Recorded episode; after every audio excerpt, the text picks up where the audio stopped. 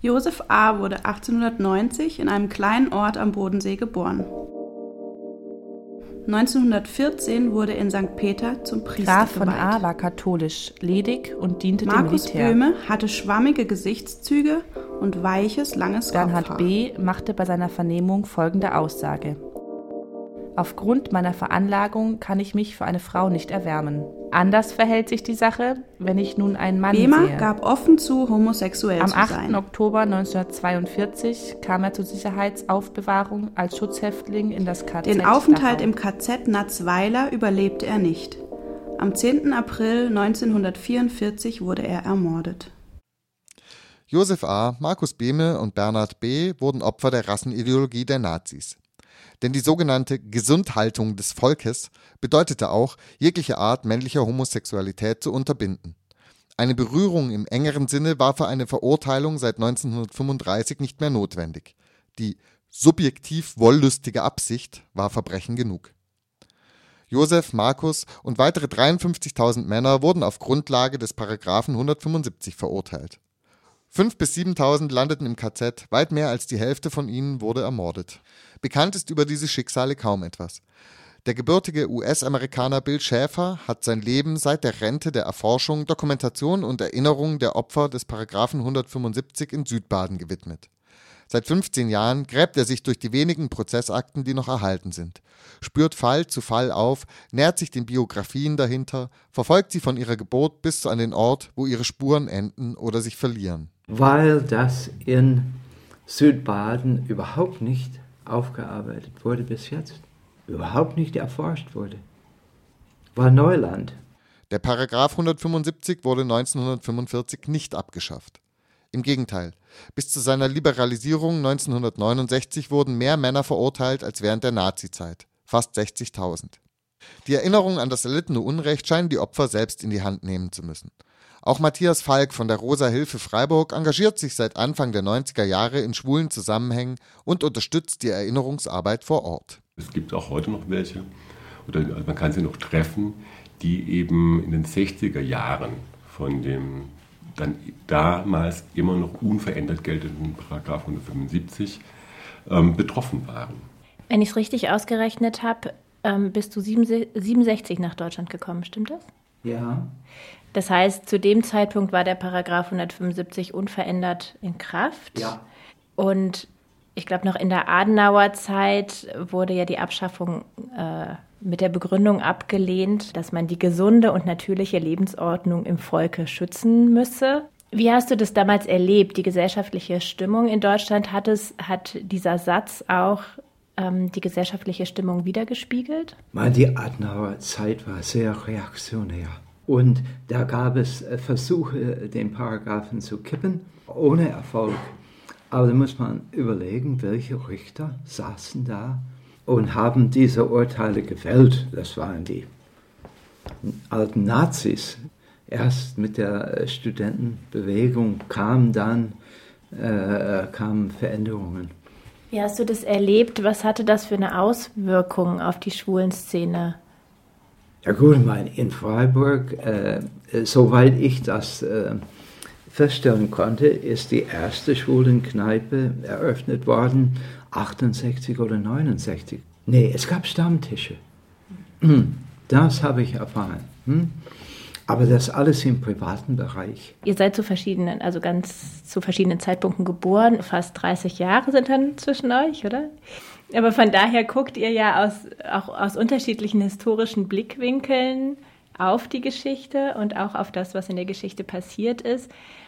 Ähm, was denkt ihr, was ähm, das für eine Rolle spielt für euer Interesse an dem Thema?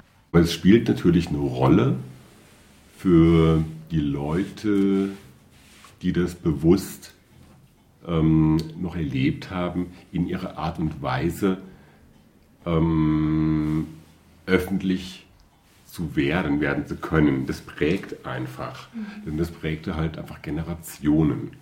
Ähm, und ich kenne es, ich komme vom Dorf, ich kenne das als Bezeichnung das ist ein 175er. Da musste man dann nicht das Wort schwul benutzen oder homosexuell, es hat gereicht, 175er. Da wussten die Leute, was los ist und von, dem, von daher hat dieser Paragraph, auch wenn er für mich persönlich keine Einschränkungen mehr bedeutet hat, hat er trotzdem mein persönliches Leben geprägt.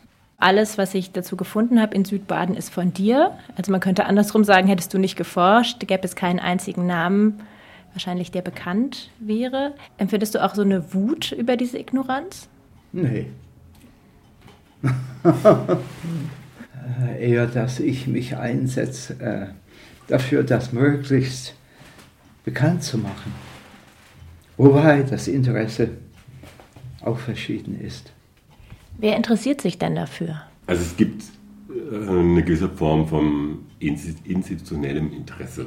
Dass die Kenntnis der Geschichte der Homosexuellen als notwendiger Bestandteil gesehen wird, um klar zu machen, dass man sich erinnert, was falsch gelaufen ist und vielleicht anfängen wird. Ja, dass man sagt, hey, also damals wurde auch schon so argumentiert, ähm, wisst ihr, auf welchem Gleis ihr euch gerade bewegt. Ne? Also so Mahnung ist auf jeden Fall ein Punkt. Was denkt ihr oder was meint, was findet ihr, welche Bedeutung hat dieses öffentliche Erinnern an Verbrechen der Vergangenheit sonst für die Bewegung? Dadurch, dass Paragraph 175 fortgesetzt galt, was in dem Zusammenhang immer zu erwähnen ist, weil das ist eine wirkliche Besonderheit im Vergleich zu ähm, sonstigen NS-Recht, was für 45 eben dann beendet wurde. Und das ist mit auch ein Grund, warum die Bewegung, also die LSBTTIQ-Bewegung, erst so weit ist, wie sie jetzt erst ist. Und dadurch hilft das auch, um politisch zu argumentieren, zu sagen, ihr müsst was nachholen. Also das weiß ja im Prinzip jeder, aber hier ist jetzt belegt, wie sich das persönlich und auf die Gruppe ausgewirkt hat und das hat uns daran gehindert, unsere Interessen zu artikulieren und politisch vertreten zu können. Wurdest du bei deiner Forschung unterstützt? Hast du Forschungsgelder bekommen? Einmal hm, habe ich Geld von der Stadt Freiburg bekommen. Ich meine, äh, ich war ganz am Anfang meiner Zeit äh, bei äh, Dr. Schwendemann und äh, er hat einen Brief geschrieben, hat mich unterstützt, dass ich Zugang bekomme zu den Unterlagen im Staatsarchiv. Aber sonst äh, von der Uni habe ich nie was äh, gehört, dass sie Interesse daran haben, äh, auf dem Gebiet zu forschen. Ein Kunstprojekt, das inzwischen Schule gemacht hat, sind die sogenannten Stolpersteine. Die ins Trottoir eingelassenen Gedenktafeln wollen die Erinnerung an die Opfer des Nationalsozialismus lebendig halten. Auch Fritz Hauser, Johannes Böhme und einige andere unter Paragraf 175 Verurteilte kann inzwischen dank Bills Forschung gedacht werden. Und ich war in Konstanz. Da gibt es eine Stolpersteingruppe in Konstanz und die wollten für alle Opfergruppen Steine verlegen. Und die hatten noch keinen ich sage in Gänsefüßchen schwulen Stolperstein. Und ich war gleich da mit Informationen äh, zu einem Opfer, der nicht nur Paragraph 175 Opfer, sondern Grafeneck Euthanasie äh, Aktion war. Es ist ja auf den Stolpersteinen steht der Name und äh, wann die Leute geboren und gestorben ja. sind und ja. wo. Ja. Steht jetzt nicht, weswegen sie ins KZ nee. gekommen sind. Nein, ich bin 150 Prozent dagegen, dass man den Grund angibt. Ich möchte diese Leute nicht stigmatisieren. Äh, denn ich meine, guck, dieser Mann in Konstanz, er war 175er, aber auch Opfer von Grafeneck. Äh, das sind viele Leute und nicht nur die Schwulen mehrfach verfolgt. Ich würde das eher teilen, was Bill sagt, dass es da bei den Stolpersteinen primär darum geht, an den Terror der NS-Zeit zu denken und daran zu erinnern. Und die Sichtbarkeit muss einen anderen Weg finden. 2002 erklärte der Bundestag gegen die Stimmen von CDU, CSU und FDP die Urteile zwischen 1933 und 1945 für nichtig. da das Bundesverfassungsgericht 1957 den Paragraphen 175 als mit dem Grundgesetz vereinbar eingestuft hatte und damit legitimiert, könne man die in der Nachkriegszeit Verurteilten jedoch nicht rehabilitieren. Ich finde die ganze Sache total schizophren. Es war das gleiche Gesetz von 1935 bis 1969. Wortwörtlich das gleiche Gesetz. Es war politisch nicht durchsetzbar äh, und auch finanziell. Die haben Angst, äh, dass die Leute kommen und äh, Entschädigung wollen und die wollen das nicht bezahlen. Wir lassen die biologische Lösung. Ja? Wenn die alle tot sind, dann heben wir das auf und es kostet uns nichts. Wie wichtig wäre es sowohl für die Opfer als auch für die gesellschaftliche Anerkennung von Homosexuellen, wie wichtig wäre diese Rehabilitierung? Ich denke, sie hätte schon immer noch Relevanz. Das ist ja, schon wichtig.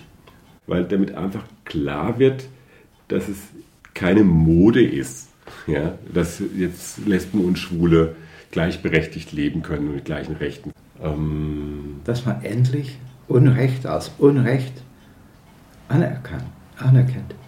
Die Forschungsergebnisse von Bill Schäfer wurden im Jahresheft des Breisgau Geschichtsvereins Schau ins Land veröffentlicht und sind auf der Seite der Uni Freiburg downloadbar.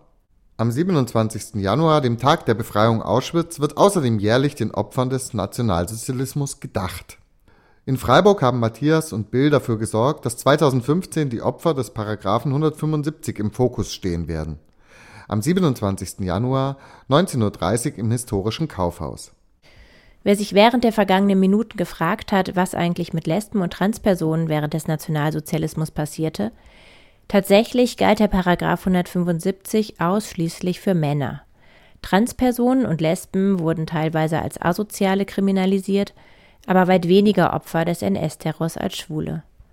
1957, als das Bundesverfassungsgericht die Rechtmäßigkeit des Paragraphen 175 bestätigte, erklärte es auch, warum lesbische Frauen weiterhin kriminalpolitisch anders bewertet würden. Die kulturelle Aufgabe, Lustgewinn und Bereitschaft zur Verantwortung zu verbinden, wird von dem männlichen Sexualverhalten weit häufiger verfehlt als von dem weiblichen. Weibliches Begehren des Begehrens und nicht der Fortpflanzung willen war für die männlichen Richter der 50er Jahre schlicht nicht vorstellbar.